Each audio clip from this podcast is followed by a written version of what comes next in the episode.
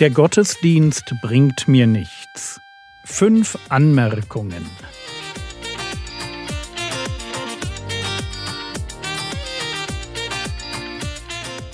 Theologie, die dich im Glauben wachsen lässt, nachfolge praktisch dein geistlicher Impuls für den Tag. Mein Name ist Jürgen Fischer und heute geht es um Nacharbeit. Der Gottesdienst bringt mir nichts. So das Thema dieser Woche. Drei Fragen habe ich schon gestellt. Erste Frage, betest du für den Gottesdienst? Zweite Frage, bringst du bewusst etwas mit? Und die dritte Frage, bist du mit allen Sinnen anwesend und machst du mit? Heute will ich noch einen Schritt weitergehen. Ich will die Frage stellen, machst du genug aus dem Gottesdienst? Das klingt nach noch mehr Anspruch. Und auch wenn ich mich vielleicht bei dem einen oder der anderen verdächtig mache, ich würde die Frage gerne stellen. Machst du genug aus dem Gottesdienst? Es geht mir also um Nachhaltigkeit. Gottesdienst als ein Event, das vorbei ist, wenn ich ins Auto steige oder an der Bushaltestelle stehe, um nach Hause zu fahren, Gottesdienst als Event wird mich nicht so begeistern wie ein Gottesdienst, der noch nachhalt. Einer, der mich herausfordert und nachhaltig prägt. Ich würde euch gerne deshalb drei Bereiche vorstellen, in denen ein Gottesdienst mich zur Nacharbeit einlädt. Und ich vermute mal, dass es noch mehr gibt, aber diese drei sind mir besonders wichtig. Bereich Nummer eins die geistliche Dimension des Gottesdienstes. Die meisten Gottesdienste enthalten einen oder mehrere geistliche Inputs. Das können Predigten sein, Lesungen, Zeugnisse oder vielleicht auch Videos mit einer geistlichen Botschaft.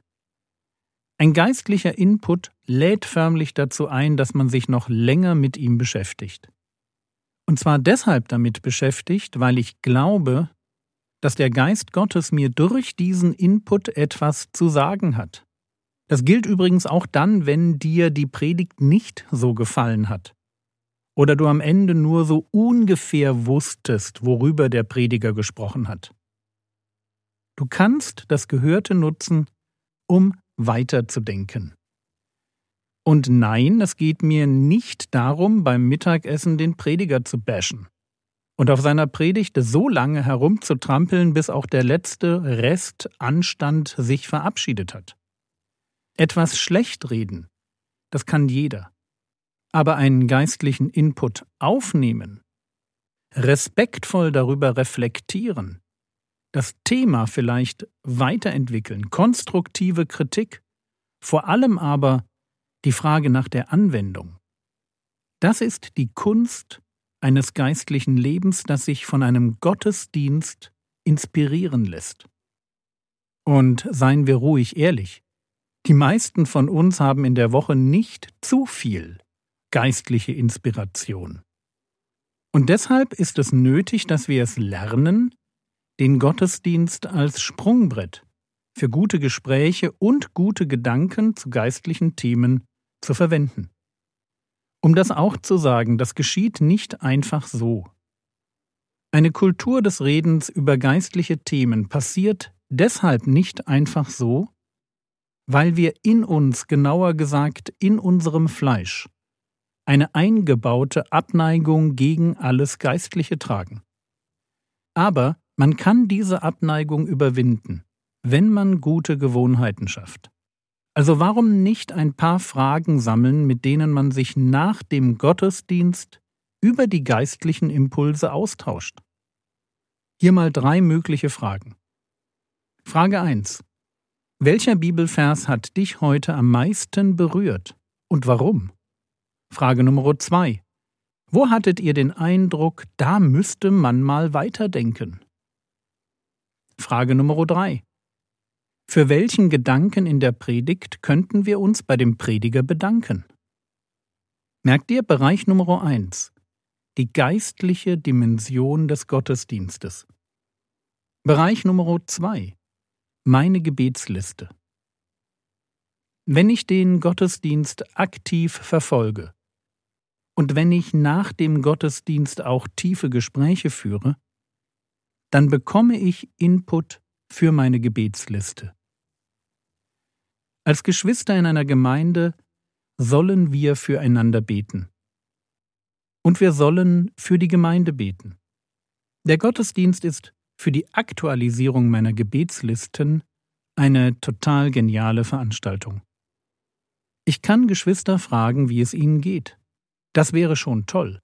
Aber stell dir für den Moment vor, du würdest nach einer Woche auf die Geschwister wieder zugehen und sie fragen, was aus dem Problem geworden ist, für das du in der Woche gebetet hast.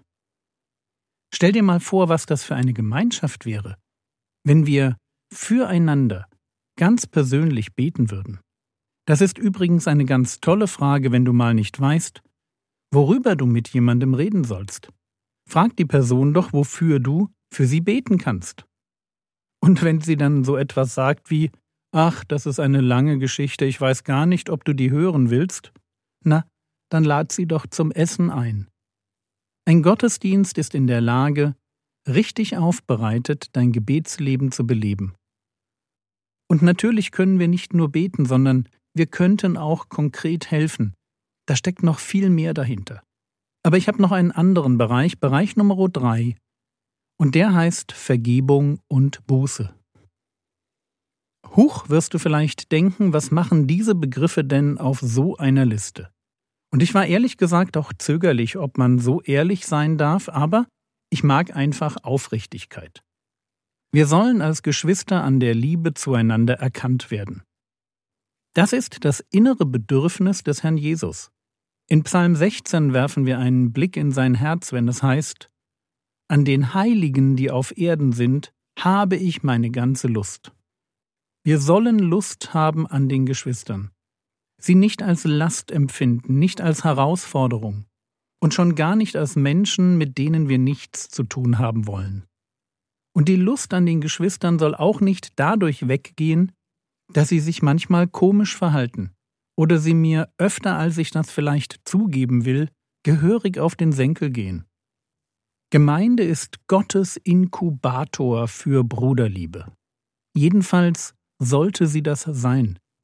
Ich lerne im Umgang mit Geschwistern Liebe. Und dazu gehört Vergebung und Buße. Wenn ich mich also nach dem Gottesdienst immer noch über das Verhalten von einzelnen Geschwistern ärgere, und das gibt es nicht so selten, dann ist das kein Zeichen dafür, dass ich weniger häufig zum Gottesdienst gehen sollte, sondern dann darf ich Vergebung und Liebe lernen.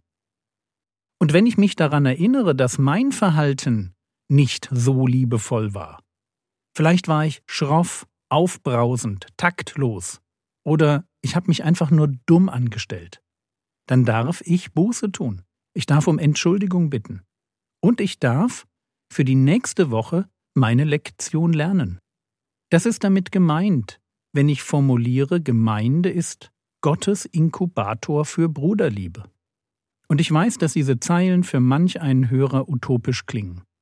Aber ich bin zutiefst davon überzeugt, dass wir entweder im Miteinander der gottesdienstlichen Gemeinschaft Liebe lernen oder wir bleiben Liebeskrüppel. Geistliche Impulse, geschwisterliche Nähe im Gebet und Liebe lernen. Das alles und noch viel mehr steckt in einem Gottesdienst, wenn ich zur Nacharbeit bereit bin.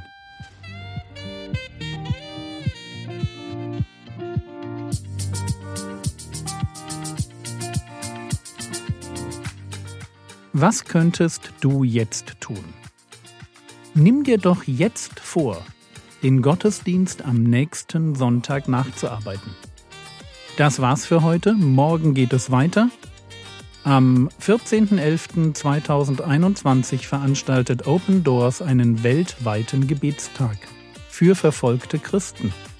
Mehr Infos unter www.opendoors.de. Der Herr segne dich, erfahre seine Gnade und lebe in seinem Frieden. Amen.